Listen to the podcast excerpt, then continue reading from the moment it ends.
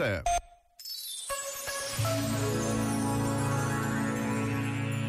As rotinas, afirmou José Tolentino Mendonça, têm um efeito saudável, tornando o cotidiano encadeado de situações expectáveis, permitem-nos habitar com confiança o tempo. Mas o que começa por ser bom esconde também um perigo. De repente, a rotina substitui-se à própria vida. Quando tudo se torna óbvio e regulado, deixa de haver lugar para a surpresa. Cada dia é simplesmente igual ao anterior. A nossa viagem passa para as mãos de um piloto automático que só tem de aplicar do modo mais maquinal que for capaz as regras previamente estabelecidas. Os sentidos adormecem.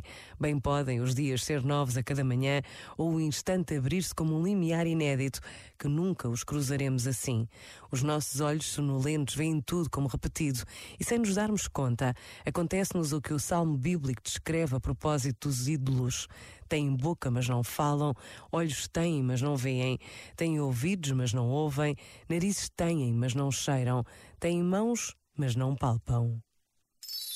Este momento está disponível em podcast no site e na app da RGF.